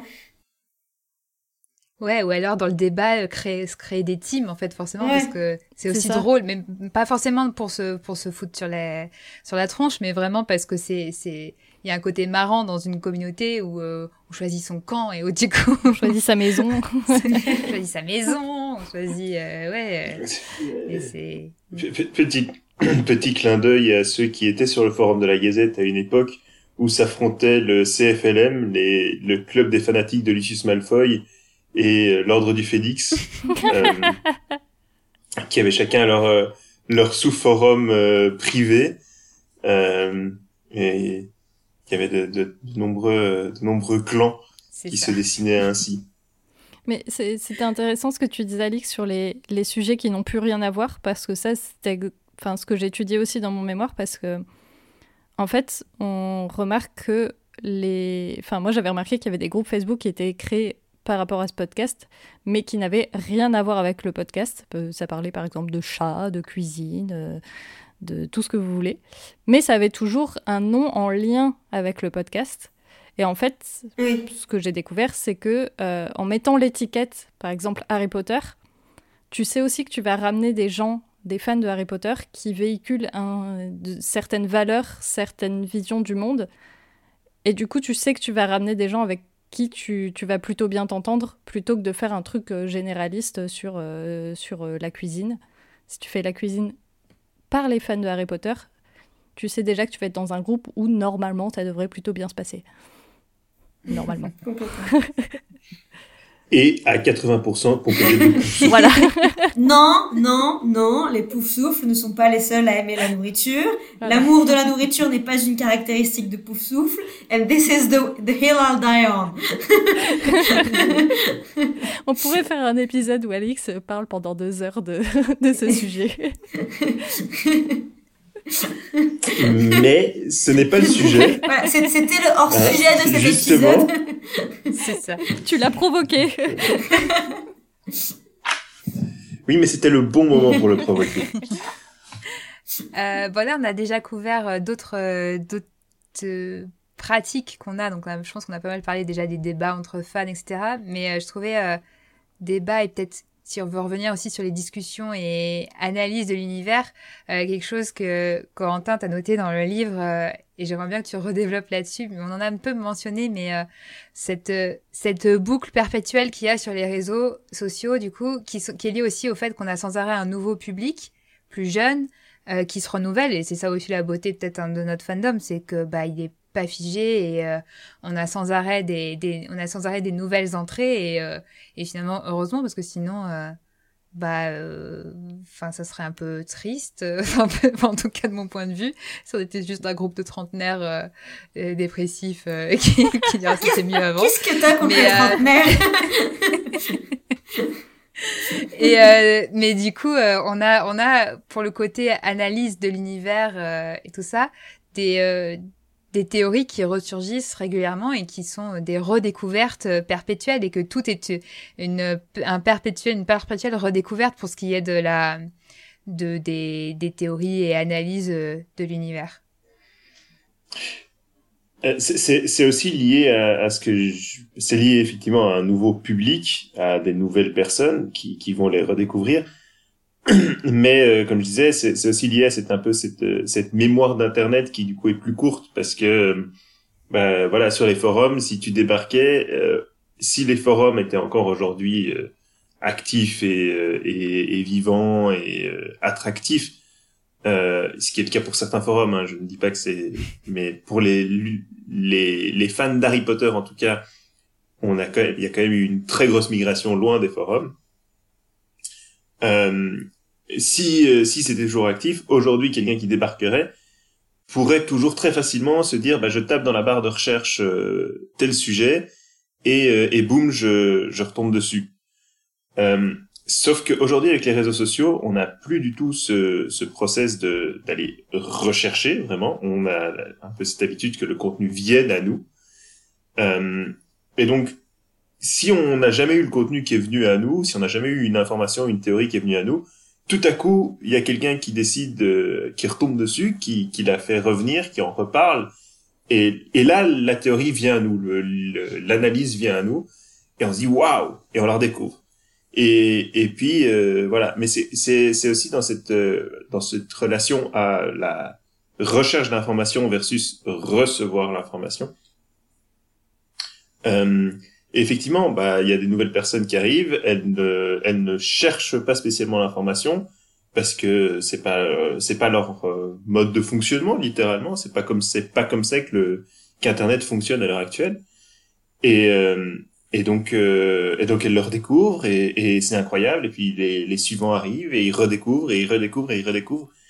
Et il y a presque plus besoin de nouveaux contenus en fait parce que faire ressortir une théorie d'il y a 15 ans, bah ça c'est toujours aussi épatant. Après, on pourrait aussi parler du problème de qui est quand même un peu un, mais, un de mes voilà c'est le c'est de sortir ces théories de, leur contexte, c'est de les présenter aujourd'hui comme si elles étaient d'aujourd'hui et, et de complètement ignorer euh, voilà que c'est une théorie d'il y a 15 ans et donc euh, elle a été élaborée avec les informations qui étaient disponibles il y a 15 ans euh, et, et, parfois, c'est ça, ça, peut aussi engendrer des, euh, bah, d'une certaine manière, un, nouveau type de contenu, un nouveau type de débat. Et c'est vrai qu'il y a, il alors, il y a quand même c'est pas des exceptions parce qu'il n'y a pas encore cette profondeur de, de 15 ans, ça va venir, mais euh, il n'y a, peut-être pas cette profondeur de, de continuité qu'il y avait dans les forums de, de l'avant fin de la saga, mais il y a, y a quand même maintenant dans les producteurs de contenu, que ce soit dans les podcasts ou les chaînes YouTube, des ceux qui ont réussi à survivre pendant très longtemps et dans la production d'analyse et de, et de théorie qui peuvent du coup euh, qui, qui, qui deviennent un peu euh, des, des, pour ceux qui les suivent depuis longtemps, pour ceux qui arrivent euh, après, euh, des mémoires, euh, des mémoires vivantes euh, où ils peuvent redire bon bah oui, bah cette théorie, elle a été traitée dans cette vidéo de il y a de il y a il y a cinq ans ou cette cette cette discussion on l'a eu dans l'épisode 130. Maintenant on en est à l'épisode 525. voilà, je pense à Alomora pour les pour les les podcasts et et euh, sur YouTube, il y en a plusieurs des, des, chaînes comme ça, mais il y en a, il y en a quand même quelques-unes. Euh, et du coup, c'est c'est pas l'équivalent des parce que c'est plus personnifié, c'est une personne euh, ou un groupe de personnes qui, qui tient la barre, mais euh, mais il y a une espèce de mémoire qui peut se repartager comme ça, mais bon, c'est c'est peut-être pas aussi euh, massif que la manière dont c'est partagé euh, et le public qu'il y a sur les réseaux sociaux, c'est sûr. Mais... mais surtout, je pense que ce qui est particulier, enfin, ce qui est particulier avec les, notamment la, le traitement, alors peut-être moins sur les podcasts, mais peut-être plus sur YouTube, c'est que euh, sur YouTube, il y a, enfin, beaucoup de ce genre de vidéos vont être traitées en un temps assez euh, limité, et, euh, où du coup, contrairement à une recherche sur un, un forum où euh, tout à coup il y a euh, des, des années littéralement de débats qui vont être accessibles, sur YouTube, le, le, contenu qui va être accessible, il va être souvent il va être résumé euh, et euh, comme il est raconté par une seule personne versus euh, un forum qui permet de nous remontrer la vie et les recherches de plusieurs personnes, il y a aussi un, un biais qui risque de se créer et, euh, et je pense qu'il faut avoir conscience. Là, là, où je pense les, les podcasts arrivent un peu à, à éviter ce, ce type de problème puisque euh, il y a souvent plusieurs personnes et c'est des discussions plus longues. Le, là, je dirais que peut-être que ce qui empêche la recherche facile du podcast, c'est que justement le format audio, bah, il sort pas dans une recherche Google, donc forcément ça, ça, ouais, euh, ça rend l'information sans doute plus difficilement accessible. Moi, ce que j'allais dire, c'est euh, même si effectivement on a ces, d'une certaine manière ces renvois euh, euh, bah, dans l'épisode X on en a parlé ou dans la vidéo Y on en a parlé euh, c'est toujours de la redécouverte parce qu'en fait les il y a des personnes qui qui tombent sur euh, ce cet épisode 135 ils ont pas spécialement écouté les 135 ouais. les 134 épisodes avant euh, ils tombent sur une vidéo sur YouTube ils ont pas spécialement regardé toutes les vidéos du, du créateur sur YouTube avant et, et, du coup, ils tombent là-dessus. Ah, ils découvrent. Ah, il y a cette idée-là. Bon, ils vont écouter l'épisode en question ou voir la vidéo en question.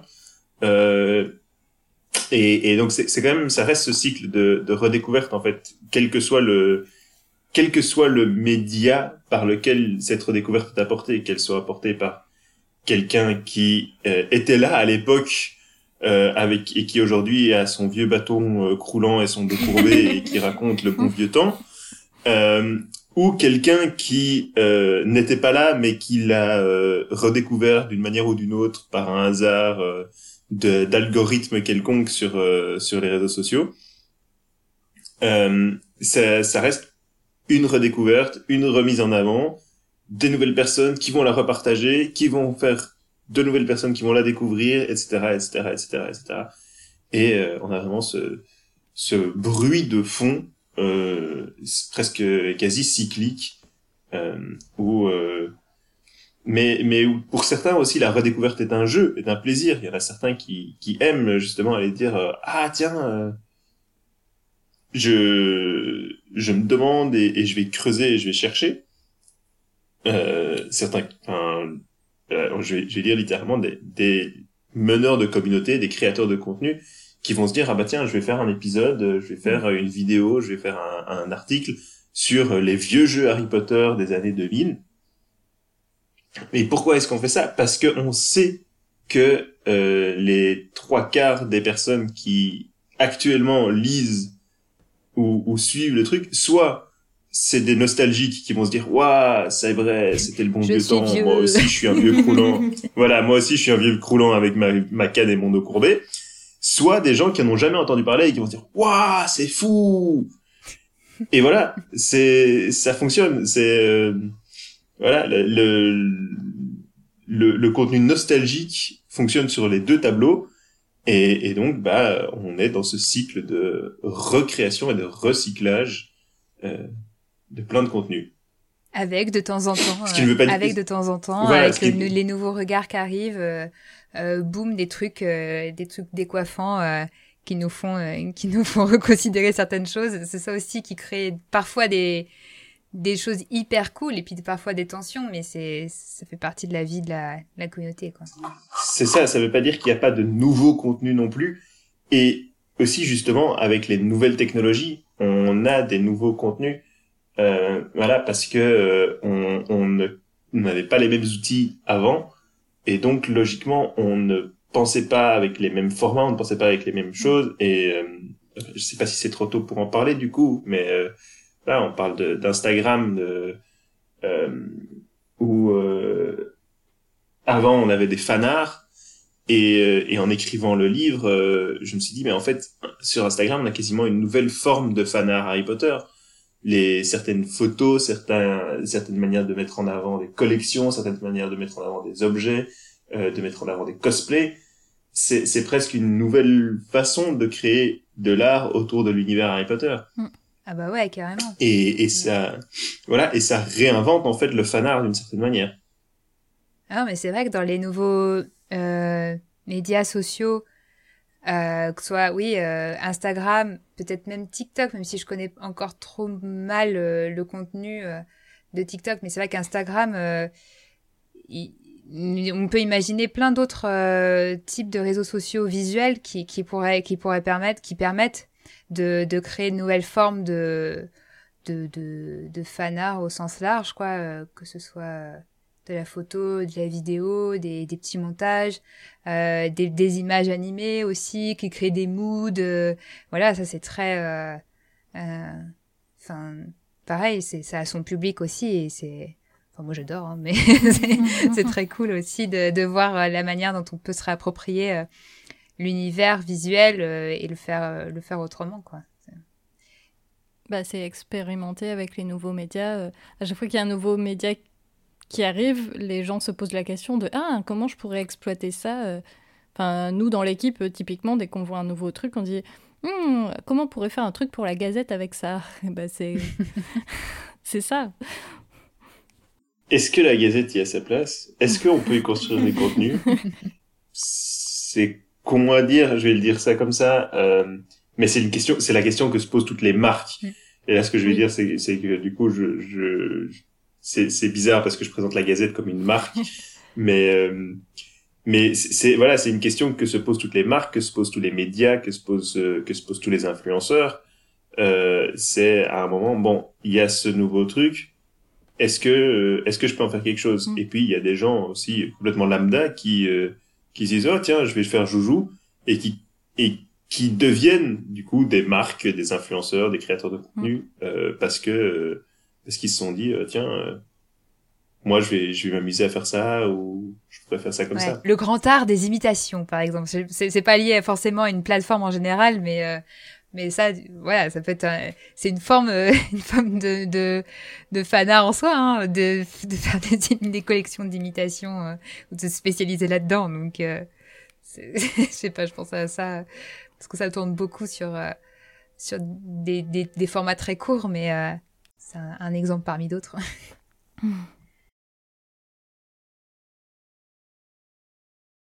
Je sais pas si vous vouliez revenir sur d'autres types d'usages avant qu'on parle euh, du rapport avec euh, entre les fans et puis les réseaux euh, officiels entre guillemets. On n'a pas évoqué les les poudlards interactifs. je pense que c'est quand même une mention importante du du fandom et des, des échanges euh, sur euh, des échanges en ligne euh, qui voilà qui, qui ont quand même aussi enfin voilà fait basculer les, les jeux de rôle le roleplay en, en ligne et et puis qui, de la même manière que les forums ont évolué avec les réseaux sociaux, les, les, les jeux de rôle en ligne ont aussi évolué avec les réseaux sociaux. Hein. On a vu, voilà, avant c'était, on avait des sites avec avec des des forums et puis après on a eu des comptes Twitter roleplay et, et, des groupes de roleplay sur Facebook et puis maintenant on a des Discord roleplay et c'est euh, voilà c'est l'évolution euh, chaque fois de de ces créations euh, de fans et, et de ces, ces modes d'interaction ça, ça, ça concerne vraiment plein de plein de domaines et plein de créations tout à fait mais ça... Et après, vous allez me dire qu'en fait, on avait parlé des, des poules interactifs et que je me suis endormi. non, non, pas du tout. Non, mais c'est, non, mais non, c'est un bon exemple de comment un même usage s'est transféré de, de, de plateforme en plateforme. Alors, c'est vrai que moi, j'ai connu que la version euh, forum, donc je sais pas à quel point euh, faire du roleplay euh, sur, sur Facebook, c'est différent ou, ou sur un Discord. Est-ce que ça change vraiment le, la manière d'interagir ou pas? Mais, mais ce serait intéressant de, d'avoir des, des expériences de l'intérieur, voir comment ça, qu'est-ce qui change.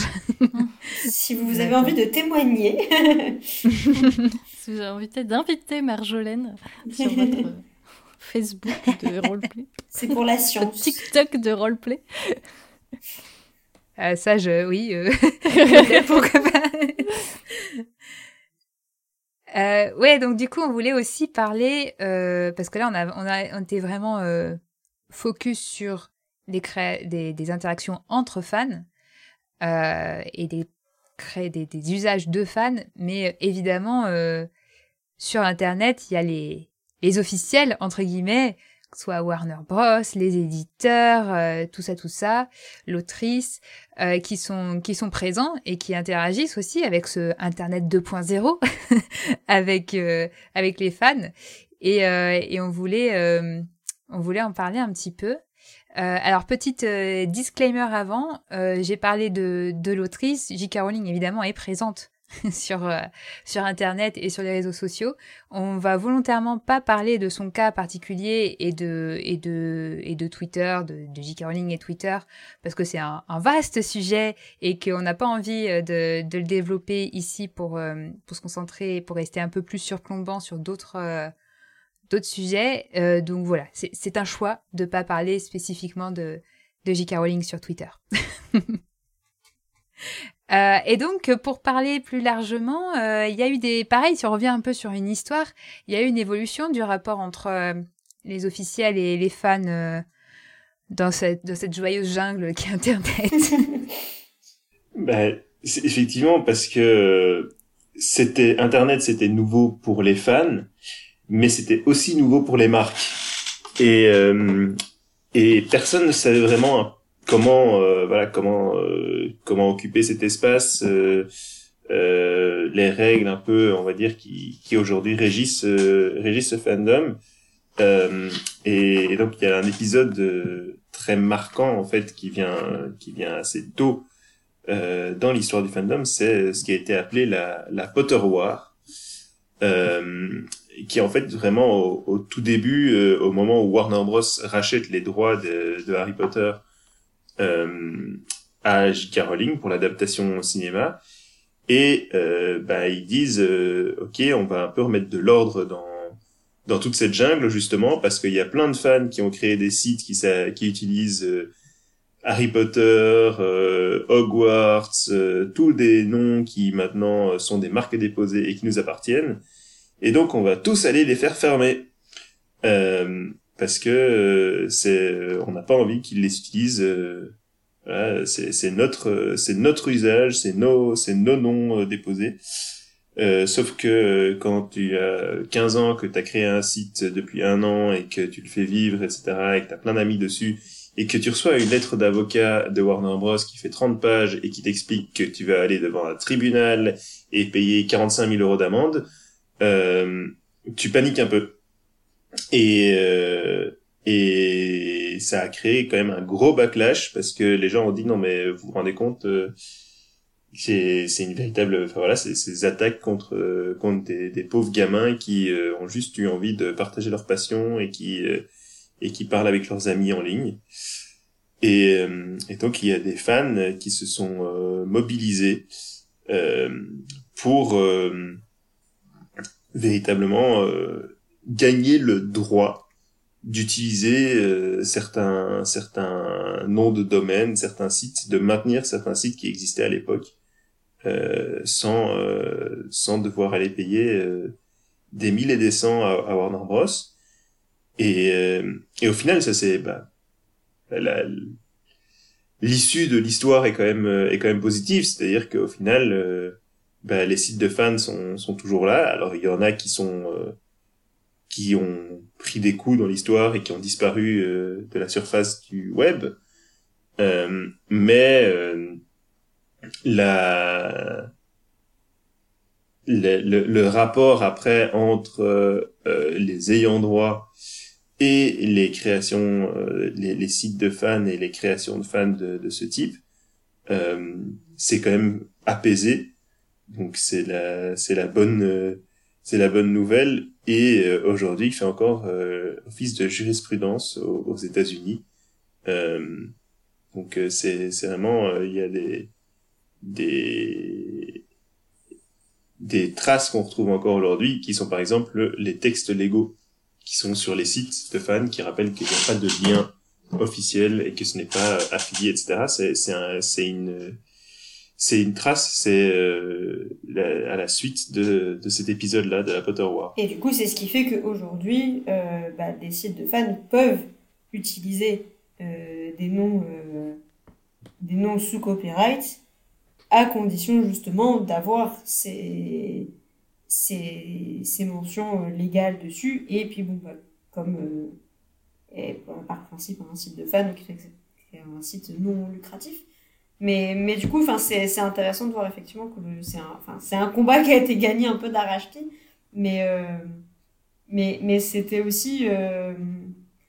Enfin, ce que, ce que je trouve intéressant dans cette histoire, c'est de voir aussi la, mobilisation que ça a entraîné au niveau des fans, où le, il y a, eu, enfin voilà, il y, en a qui ont incité à, boycotter les produits officiels et, euh, et euh, Warner Bros, enfin l'une des raisons qui a fait plier, c'est euh, dit, bon, en fait là on, est en train de, nos ventes de produits euh, dérivés sont en train de chuter, il faut absolument réussir à inverser la tendance. Et, et donc c'était aussi montrer qu'il y avait une, une solidarité au niveau international, parce que c'était c'était au niveau international, c'est pas que les sites américains qui ont été concernés et, et qui a aussi défini très tôt les, les rapports entre les sites de fans. Et, et je pense que c'est quelque chose qui est important globalement dans toutes les interactions du, du fandom et dans toutes ces créations, c'est qu'on voit qu'il y a des, des, choses qui ont été créées à un moment euh, un peu par hasard par quelqu'un et en fait enfin qui ont des, des répercussions qui jouent encore un rôle aujourd'hui extrêmement fort où euh, des gens sans s'en rendre compte ils ont, ont vraiment défini euh, les pratiques du fandom les possibilités du fandom. Et, et c'est, je pense que c'est pas quelque chose, enfin, on se rendait compte à l'époque et euh, dont on se rend toujours compte aujourd'hui parce qu'il y a toujours, enfin, à chaque fois que les fans investissent une nouvelle plateforme, euh, il y a une redéfinition justement de, des usages qui se fait et, et qui ont un impact euh, qui est difficilement mesurable, mais, mais qui, est, qui est là et qui existe et qui est, plus important qu'on le pense. Ce qui est intéressant aussi, c'est que euh, on disait que cette nouvelle forme d'Internet a permis aux, fans de dialoguer entre eux, mais Internet, ça permet aussi euh, aux fans de dialoguer avec les producteurs de la saga dont ils sont fans. Et il y a certaines, euh, euh, certains producteurs qui vont voir tout de suite cette opportunité pour développer l'attachement des femmes et des fans, pas des femmes, des fans, et, et derrière euh, bah, avoir des intérêts économiques, parce que bah, plus j'ai de fans, plus j'ai de gens qui consomment ce que je produise. Et puis, tu as à l'inverse bah, Warner qui dit non, non, surtout, vous vous appropriez pas ça, sinon ça nous fait concurrence, vous allez voler notre argent. Et qui vont se rendre compte que, bah, en fait, c'est peut-être l'inverse, parce que quand ils décident de boycotter nos choses, on perd de l'argent. Et donc, c'est une question aujourd'hui que, que négocient beaucoup euh, les, les producteurs euh, de, de sagas, de, de médias, de euh, quel, à quel point on peut laisser, on peut dialoguer avec les fans, à quel point on va leur laisser une liberté qui va faire que ça va, ça va augmenter la, puissance euh, de, de ce qu'on produit et à quel point, bah non, là c'est de la concurrence et on, on peut pas. Et, et je disais tout à l'heure aussi, c'est que ces fans, ils sont très très jeunes et c'est une chose dont, dont Warner euh, avait pas du tout conscience quand ils envoyé leurs euh, grosses lettres euh, de, plein de termes juridiques. Ils savaient pas qu'ils l'envoyaient à des gamins et parce que bah, jusqu'à présent, ils avaient jamais eu ce cas de figure. Et les gamins, euh, à l'inverse, ils avaient aucune connaissance de ce que c'est que le droit, enfin la propriété intellectuelle, le copyright dans le monde anglophone. Et on a vu ça aussi avec les Star Kids, par exemple, qui, euh, qui, ont posté leurs petites vidéos sur YouTube en disant ah, on partage un spectacle de fin d'année et qui se sont fait taper sur les doigts. Et ça serait jamais arrivé si, si YouTube n'existait pas, parce qu'ils auraient, ils auraient fait leur petit truc sur Harry Potter dans leur école, et puis euh, ça aurait fait le buzz dans leur école, et puis c'est tout. Là, ça prend des proportions énormes, et ça fait des situations bah, qu'on a encore du mal un peu à gérer, de savoir euh, qui est dans son bon droit, euh, à quel point on, peut dire euh, bah, que c'est le créateur de contenu qui a créé la chose et qui du coup peut revendiquer des droits dessus, ou est-ce que c'est le créateur du contenu original dont est inspiré le contenu qui doit... C'est très très très compliqué. Hmm. Ouais, et à l'inverse, de plus en plus, ce professionnalise entre guillemets le fait que les euh, que les producteurs de contenu, euh, enfin là je parle plutôt du coup euh, influenceurs, euh, sites de fans, etc. Soient des, sont des vrais partenaires pour les marques pour pour leur com, mine de rien. Ça, on en a peut-être un peu plus parlé dans l'épisode marketing, mais mais ça, il y, a aussi ce côté-là de, de de professionnaliser un petit peu et de monétiser mine de rien cette ce rôle qu'on euh, qu'on s'est. Même sans, pour moi, même sans parler de monétisation ou, ou quoi que ce soit, il y a, il y a euh, comme on disait, il y a, il y a l'avant Potterware, il y a la Potterware et puis il y a l'après Potterware. Euh, et, et l'après, il est quand même assez clair dans le sens où euh, effectivement, il y a ce développement de parfois euh, on est sur du euh, chacun chez soi et les moutons seront bien gardés. Pardon, je la refais. Chacun chez soi et les hippogriffes seront bien, seront bien gardés. euh, et parfois, on est sur euh, de, du partenariat et de l'entente. Et on voit par exemple là, euh, euh Scholastic qui fait appel à un podcast de fans pour faire la promotion de, du sixième tome en version poche euh, en organisant une tournée avec eux à travers les États-Unis. Euh, on le voit avec euh, J.K. Rowling qui sur son site officiel euh, se met à récompenser des sites de fans et, et, à, et à rediriger vers des sites de fans en disant leur contenu est incroyable, leur contenu est extraordinaire, euh, j'adore leur théorie, j'adore ceci, euh, je me sers de l'encyclopédie euh, lexicon pour pour garder pour pour ne pas me faire d'erreurs dans ce que je raconte. Euh, on, a vraiment un euh, voilà ce, basculement à, à partenaire et à euh, co-constructeur ou co euh, co-entreteneur, je vais dire, de de la de l'univers et, et, de et de cette franchise, cette saga, comme, comme on veut l'appeler, euh, se fait sans sans même parler de monétisation en fait. Ça se fait dans un dans une à ce moment-là dans une bonne entente euh, de voilà on, on, on, reconnaît que que c'est un un système qui peut et qui devrait être euh, symbiotique euh, l'un euh, l'un nourrit l'autre hmm.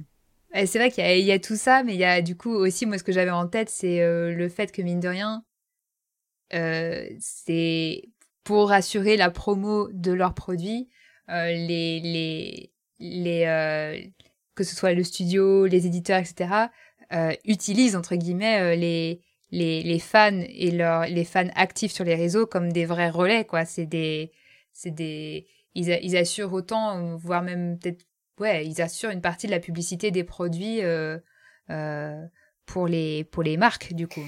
Oui, et, et les, et les marques enfin comptent dessus. Et je pense qu'il y a aussi le fait qu'aujourd'hui, bon, il y a des, des influenceurs et des grosses communautés qui vont être payés pour le coup, du coup, euh, qui vont faire des collaborations payantes avec les ayants droit pour, euh, pour faire la promotion. Et donc là, on, arrive encore à un truc euh, différent puisque le, la personne qui commence, on va dire, en tant que fan, bah, du coup, en fait, elle devient littéralement un, un maillon de la chaîne de la communication du produit officiel. Et, et à côté, il y a aussi d'autres personnes qui vont relayer ces mêmes informations euh, de la même manière, mais qui ne vont pas euh, faire l'objet d'un partenariat euh, enfin, financier, en tout cas avec une, collaboration avec une contrepartie financière avec les ayants droit, mais où les ayants droit vont quand même compter sur une participation de ces personnes-là en, en, envoyant les infos, etc., en, en, encourageant les fans à partager, relier euh, sur euh, Instagram, sur Facebook, je ne sais, sur TikTok. Et, euh, et du coup, il y a, pour le coup, il y a effectivement littéralement une utilisation reconnue, bénévole de, du travail de certains fans pour faire la promotion d'un produit. Parce que ce qui est intéressant, c'est que, tout, tout ce que produisent les fans, ils le font bénévolement pour la plupart. C'est ça. Oui, c'est ça. Quasiment totalité du temps. Et quand on voit, euh, par exemple, euh, les wikis, euh, les, enfin, le, degré d'informations qui ont été cherchées, le nombre d'heures que les gens ont passé dessus, ils ont fait ça complètement bénévolement. Et, et enfin, du côté de, des producteurs, c'est du pain béni d'avoir ce travail-là qui a été fait gratos sur, sur l'œuvre qu'ils produisent. Ouais, ou comme on parlait tout à l'heure d'Instagram et les, les, très beaux euh, euh, fils de, de, photos, de mise en scène, par exemple, qui utilisent, je sais pas, euh, au hasard une édition de, de Minalima et qui la mettent, qui font des magnifiques photos avec plein de petits accessoires et de mise en, et ben voilà, c'est des choses qui c'est des belles images euh, promotionnelles euh, pour le livre aussi, quoi. ça mm. marche, euh, ça donne envie d'acheter le livre aussi. Plus envie que. bon, Minalima, ils sont très forts hein, pour mettre en avant leurs leur produits. C'est vrai. Il y, a, d'autres exemples peut-être plus, mais oui, enfin, je pense qu'il y a plein de plein d'éditeurs de, de, produits dérivés, de producteurs de produits dérivés, qui doivent être très contents que des que des, des fans les euh, leur créer des gratos des, magnifiques photos de mise en scène de leur euh, de leurs produits quoi. Mais euh, mais bon c'est le jeu.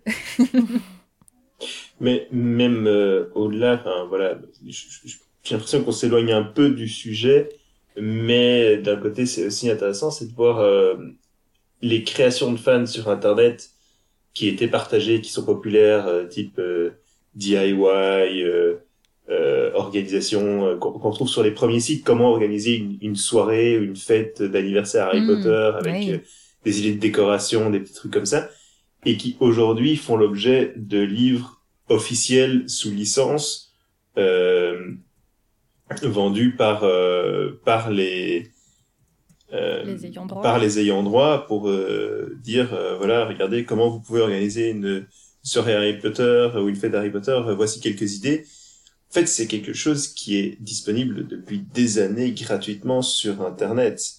Euh, et, et ça pose aussi parfois, euh, enfin, c'est de plus en plus flagrant ces dernières années, mais ça, ça pose de nouveau une question sur l'évolution à nouveau de, de ce rapport. C'était, on, a parlé qu'au début le, le, rapport était un peu conflictuel sur Internet, puis après euh, il s'est de nouveau euh, tissé, euh, voilà, un rapport plus collaboratif. Et, et puis là aujourd'hui, on, on, revient dans un dans un rapport qui est encore un peu différent, qui est un rapport plus commercial parfois avec euh, du financement, mais aussi avec euh, cette réutilisation presque des des idées des fans euh, compilées où on se dit bah voilà c'est c'est on, on sait qu'il y a de la demande et et c'est une licence qui nous appartient alors pourquoi pas pourquoi pas leur proposer ce contenu là Ouais, c'est vrai qu'il y a plein de cas de figure. Il y a effectivement euh, la production complètement bénévole des fans qui n'ont jamais eu, enfin, juste pour, euh, pour objectif de les partager avec d'autres fans sans, avec juste une contrepartie de, de, de, plaisir de se dire que ce qu'on a fait est, partagé, utilisé et apprécié.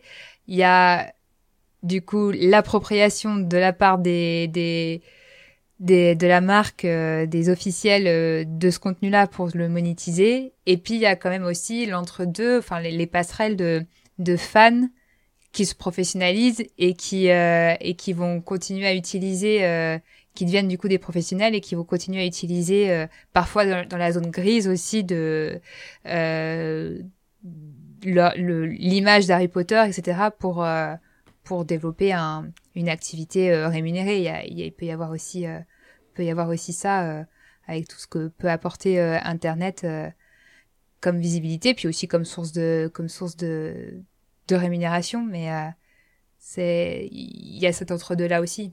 Mais c'est vrai que, ça existe aussi dans ce et, et ce qu'il y a aussi, euh, c'est que, et d'autant plus enfin, maintenant, euh, c'est qu'il y a beaucoup de, de plus en plus de gens qui travaillent aujourd'hui euh, pour, euh, pour Warner Bros, pour des maisons d'édition qui publient des livres Harry Potter officiels, qui étaient eux-mêmes des fans avant d'être employés de, ces, de ces entreprises et qui ont du coup aussi un, un regard et une connaissance du fandom que n'avaient pas les, les, personnes qui travaillaient euh, pour Warner euh, au tout début des années 2000 parce qu'il n'y avait pas avait pas cet attachement il n'y avait pas le ce rapport émotionnel fort enfin ils, pouvaient aimer l'œuvre mais c'est pas euh, logiquement ils n'avaient pas grandi avec puisque ils avaient, enfin l'œuvre était trop récente.